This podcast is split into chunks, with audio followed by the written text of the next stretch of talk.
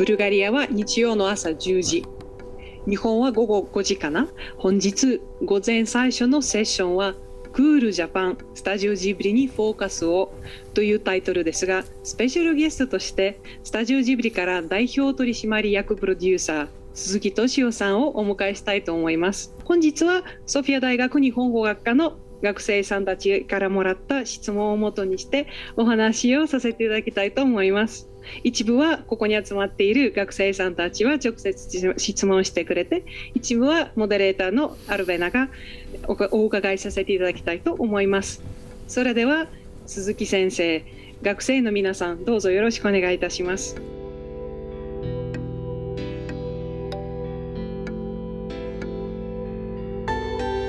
鈴木敏夫のジブリ汗まみれ。今週はブルガリアの首都ソフィアにあるソフィア大学日本学科が主催した日本のソフトパワーに関するセミナーに鈴木さんがオンラインにて登壇した模様をお送りします。日本学科はソフィア大学でとても人気がある学科で難関と言われる専攻の一つだそうです。今回はジブリ作品が大好きな日本学科を専攻する学生たちが日本語で鈴木さんに質問する形で行われました。えー、まず最初は私から質問一つですけれども、はい、えっと、今現在、えー、鈴木さんはスタジオジブリの経営を全面的に取り組んでいらっしゃる、それから、えー新しいプロジェクト、新しい企画のプロデュースもされていらっしゃると聞いているんですけれども、今、一番忙しくされているのは、どういうどういったプロジェクトでしょうか？一番忙しいのは、やっぱり映画の制作です。今、ジブリでは、宮崎駿の新しい作品を作っています。す、えー、で、に作り始めて3年かかったんですけれど、これからまた3年かかると思います。これが一番忙しいです。はい、ありがとうございます。大変楽しみにしております。こんにちは。こんにちは。私はヤヌルカと申します。あ、はい、3年生です、はい、あ。アニメーションという特有のジャンルにおいてはあ、プロデューサーの役割はどういったものでしょうか？スタッフを選び、ね、企画をまず決めます。どういう企画を映画にするかを。で、その上で、スタッフと選び、お金を用意して、それで作ります。これが一番大事な仕事です。ありがとうございました。映画をえー、世界に送り出すというのもプロデューサーの仕事きと聞いているんですけれども、うん、えー、それにおいてはあの最近スタジオジブリではどういう努力がなされていますでしょうか？やはりあのここに集まっている学生さんたちも含めてあのスタジオジブリのファンは日本国内だけではなくてあの世界中にかなり数多くいると思うんですけれども。僕らが映画を作っていた時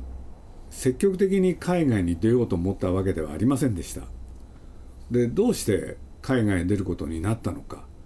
それは振り返るとですねまあある時にまあもう随分20年以上前ですかウォルト・ディズニーっていう会社と付き合いをしたんですよね。そしたらそれがきっかけとなってそれで世界へ広がる。そういうことが起きました。それが直接のきっかけだと思います。でちなみにその時の交渉の相手星野浩二っていう人なんですけれどこの人が日本のディズニーの責任者でした、えー、その後彼は、えー、ディズニーを辞めてそして現在はスタジオジブリで社長をやっています。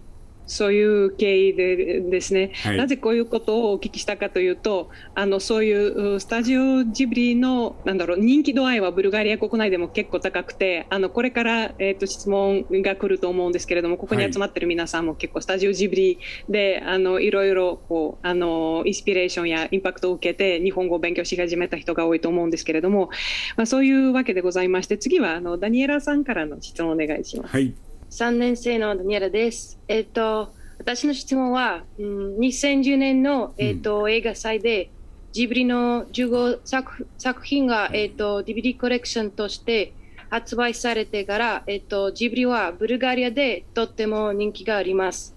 えっと、同時に鈴木プロデューサーも有名なのですが、ありがとうございます。意外だったのは、慶応大学の映画部ではなく、えっと、文学部を卒業されていることです。そして私は私の質問はどのように、えーと、映画産業に関わるようにななられたのですか？あのまあ一つはまず一つはね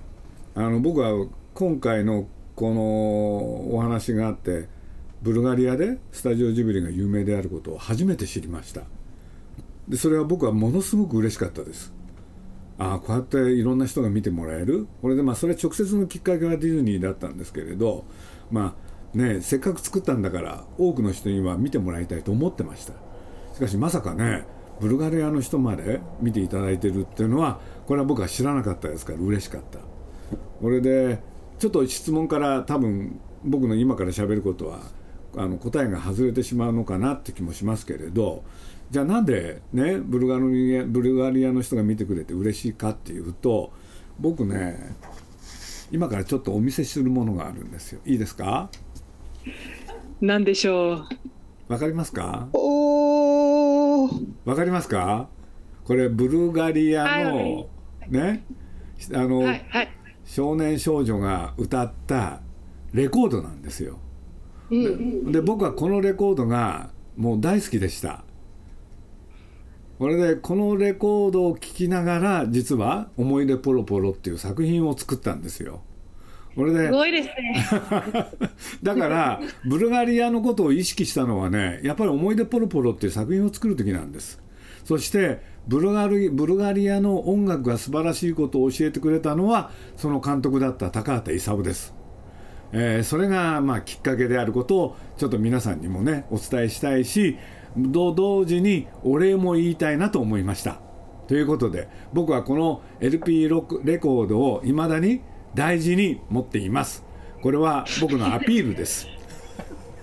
質問なんだっけ？すごい。あそれと日本の大学っていうのはね実はね今なぜ映画部あの慶応のね映画じゃなくて文学部を選んだのか。実は日本っていう国はですね映画にはあんまり力入れてないんですよ。それでもう本当にいろんな大学で映画のね学科があるあの大学っていうのは本当に少少ししかありませんでもちろん慶応には映画のあの学科はありませんでまあ僕はもともとね映画の仕事をやろうと思ってたわけじゃなかったんですけれどまあ、結果としては現在ねその仕事をやってるんだけれどただ文学と映画はすごい近い関係にあってでそれが多分きっかけだと思います。はいそのボドラスミアナというあの合唱団のレコードの画像がえー、映った時はもう全員拍手しました。もうこの部屋の中はもう本当に結構こうテンションが高いんですけれども、やはりみんなすごくわーってなって、あのありがとうございます。すごくもうブルガリア人一人として感動してます。告白します。実は30分前にこのレコードのことを思い出して大探ししました。でも見つかったんです素晴らしいお話ですね。ありがとうございます。まあ、あの鈴木さんは、えー、そういうアニメのプロデュースの仕事にあの関われることでそのおかげでもうここに多分そうならなかったらここにあのこれだけの人が集まってなかったかもしれないので感謝してます。はい、4年生のジョネラと申します。私はジブリの映画を見ながら育った大ファンです。はい、ありがとう。えっと、ジブリが好きになった理由は、あの多分主人公のほとんどがほとんどが強い女性だからだと思います。えっと、ブルガリアの女性は昔から社会進出していて、あえっと、私の周りにもたくさん強い女性がたくさんいます。えっと、戦争中にはブルガリアの女性は一家の大黒柱としてあ男たちの亡くな亡くなった家を守りました。ジブリのジブリのキャラクターは何かそのような過去を反していますか？それとも未来の希望ですか？どのようなきっかけで強い女性の主人公を登場させるようになったのですか？日本の歴史を古い古い歴史を振り返ると日本っていう国は実はねずっと女性が支配してきた国なんですよ。つまり女性が強かったんです。これがまず一つすごく大きいこと。だから表面はね男の人が出て行ってもさっきあなたが非常に難しい日本語を使った。一家の大黒柱は日本のね歴史の中で常に女性でした。これが一番ね答えになるんですよ。だから当然僕のお母さんもうせ、ね、亡くなっちゃいましたけれど死んじゃいましたけれど僕のお母さんも非常にね強い強いあのお母さんだったしそれから僕が結婚した奥さんも強い人だしで僕の娘も強い人です。だからね僕は分かんない。世界でね男が強い国っていうのは本当にあるのかどうか分かりませんけれど少なくとも日本はそういう国です。それともう一つあのアニメ日本においてですねアニメーションを作るっていう時実はそれに携わるいろんなスタッフね、1本の作品を作るのに大体400人から500人ぐらいのスタッフが関わるんですけれどね実はその4500人のうちの、ね、6割から7割が女性なんですよ。わかります ?500 人のうち多分300人とか400人近くが女性なんです。だから女性をね、バカにしたらアニメーション映画は作れないんですだから、そういうこともあるっていうことを、なんか分かってもらえると面白いかもしれません。はい、ありがとうございます。あとあの今回のお話の、えー、準備としては、えー、鈴木さんが、えー、アシスタントさんの方かな、スタジオジブリの、え、女性の方2人に、えっとま確かマーニだったと思うんですけれども、マーニを見せながらそのまあ、あのお二人のお話を聞いて例えば、えー、そのポスターにどういう言葉を載せるとかなんかそういうのを、えー、YouTube で見たんですけれどもやはりあの女性の役割というのか、まあ、まさにソフトパワーでしょうけれども、まあ、本日のテーマの一つはソフトパワーでもあるのですがやはりそういうのが強いんですよね。だからた多分ねスタジオジブリもそのものもあのー、全社員が今多分300人ぐらいいるのかなその300人のうちやっぱり6割は女性だと思います。はい、ありがとうございます。はい、で、あの話のあの続きとしてまた少しあの作品だけではなくてあのブルガリアのテーマについて戻りたいと思うんですけれども、はい、次の質問はシルマさんからお願いしてよろしいですか？あの私の質問は実はあの映画「思い出ポロポロ」についてあ。のさささっき、はい、あのお話したごめんなさい内容にかぶるんですけれど正直私もしあの告白します。3日前に「思い出ポロポロ」を見ました。あのその映画の中にあの紅花を摘むシーンありますよね、はい。はい、でその中にあの非常に有名なブルガリアの民謡ジルマノ・ジルベルという曲が、はい、あの使われています。あのまあ、それについてどういった経緯でそあのそれを入れようと思いましたのかっていうのを聞きたかったんですけれども あのそれともあの鈴木さんはブルガリアの印象があれば教えていただけないでしょうか？あのね、まあ、さっきちょっと話したこととかぶっちゃうんですけれどね。やっぱりブルガリアって言った時僕らはそのさっきのレコードをお見せしましたよね。そうするとあの少年少女合の合唱でしか知らなかったんですよ。でも知らなかったんだけれどやっぱりブルガリアっていう国は美しい国だなっていうことをね、まあ、僕は思い出ポロポロを作りながら高畑とずっと話してました。それでまあ「思い出ポロポロ」っていう作品はね見ていただいてお分かりのように多分いろんな国のいろんな曲が使われてるんですよ。それで高橋さんがねまあ、あれはね27歳になった女性の物語であると同時にね音楽映画にしようって。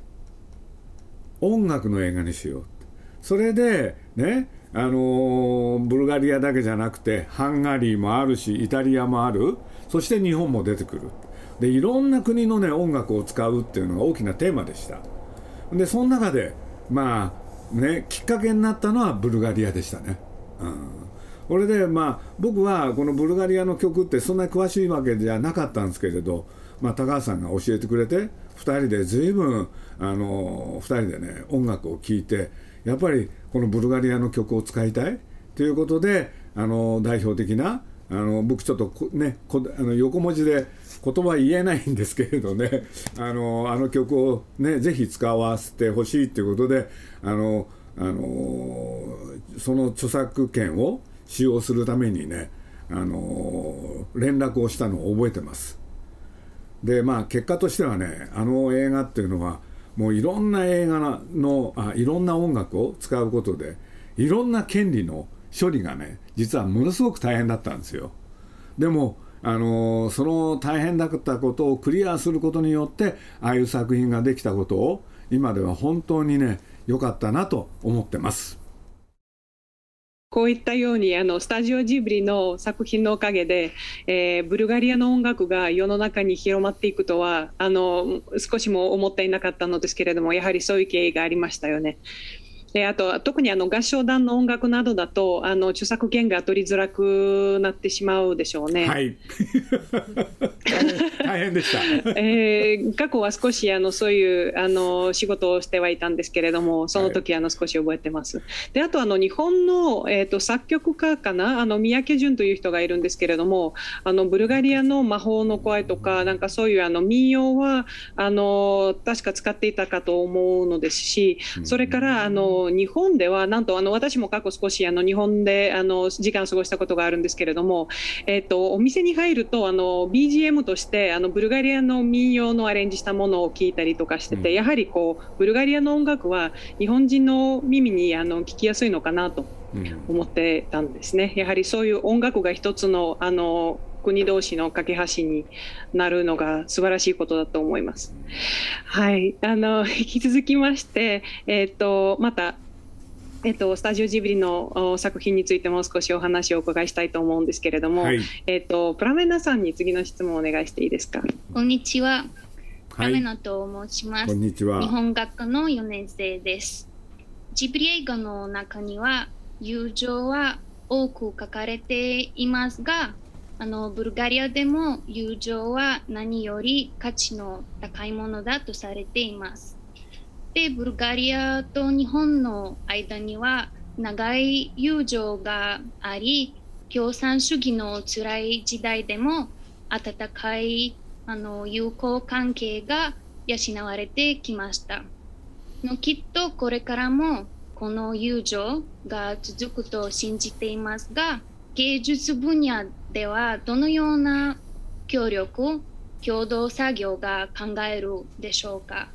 のブルガリアのアーティストたちや我々のような日本研究のスペシャリストたちが何かあのお手伝いできることはあるでしょうか？鈴木さんのご意見をお聞きしたいです。ちょっと待ってね。目の前でやられるとちょっと、ちょっと気になるんだよね。あのね、なんて言うんだろう、日本の歴史の中でね、いいですか、やっぱり昔々って言って、多分75年ぐらい前、日本もね、あのそれは世界を巻き込むわけだけれど、第二次世界大戦っていうのがあって、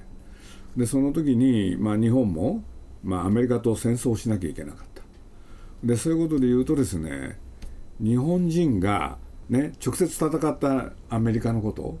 素直には好きになれなかったんですよね。と同時に日本は戦争に負けたじゃないですか。そうするとそんなね日本もね僕らの世代はねあんまり好きになれなかった。でそんな時にねその僕らにとってはね世界の中でどこが一番気になったかっていうとね好きになったかっていうとヨーロッパなんですよ。そうするとヨーロッパって言っても本当に広いところでこれで東ヨーロッパにねそれからあの大西洋の方に国があるんだけれど何ていうのかなまあ僕らはそれが大好きでこれ実を言うと高畑も宮崎もそれから僕もね3人ともねヨーロッパが大好きだったんですよ。それでまあそんなに多く行ったわけじゃないんだけれどいろんな国をね勉強すると同時にそれから実際に旅行にも行くそういうことをやってたんですよね。でそういう中でねそれぞれの国の、まあ、歴史そして音楽映画そういうものにね触れる機会が多くてだからそういうことで言うと僕らは随分ねそういうヨーロッパの影響っていうのをね多分ね受けてそれでジブリができてきたみたいなねジブリの作品ができてきたそういう経緯があったような気がします。これでまあね直接的にはね、まあ、思い出ポロポロでそうやってまあブルガリアのあるね民謡をねまあ、皆さんものすごく有名な曲を使うってことが出てきたわけなんだけれどねまあ今後もそういうことで言えばですね僕はヨーロッパを参考にしてやってきた日本っていう国があったわけだからねあのこれからもそれは僕はね引き続きいろんな人がやっていくんじゃないかなとそう思っています、うん、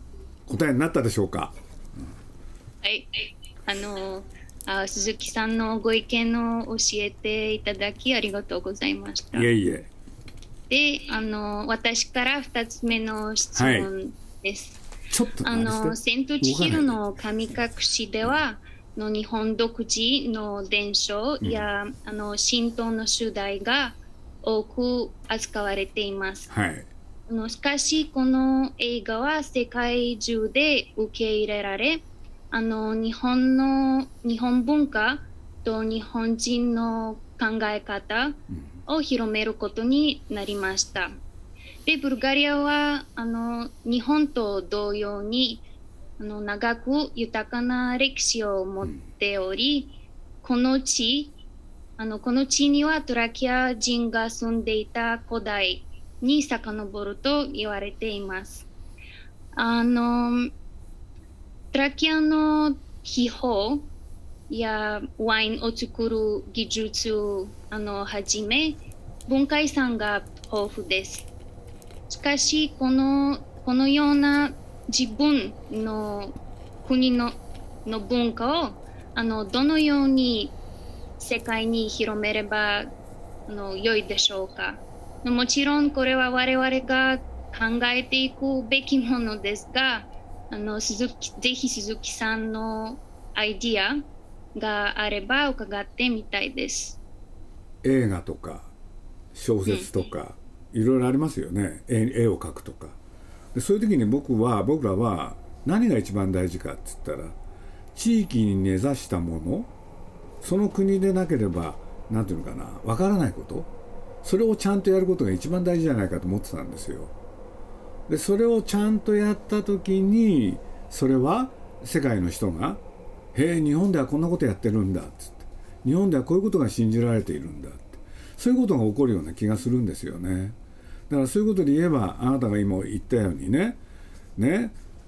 あのブルガリアの古い歴史それに根ざしたものをねそれこそ歌に歌ったりそれから今の小説にしたり映画にしたりいろんな形でまず作るっていうことが一番大事なんじゃないでしょうか。僕はそれが一番大事だと思います。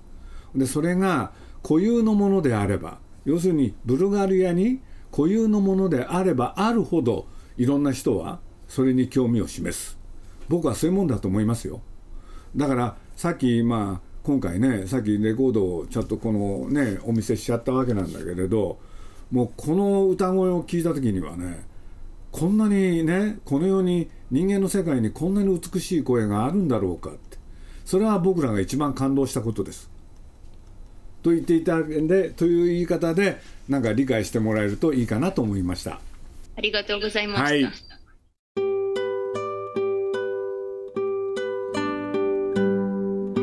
ブルガリアソフィア大学日本学科が主催した日本のソフトパワーに関するセミナーいかがだったでしょうか？この続きは来週放送します。来週もお楽しみに。鈴木敏夫のジブリ汗まみれ。この番組はウォルト・ディズニー・ジャパンローソン日清製粉グループ au ブルボン信用金庫の提供でお送りしました。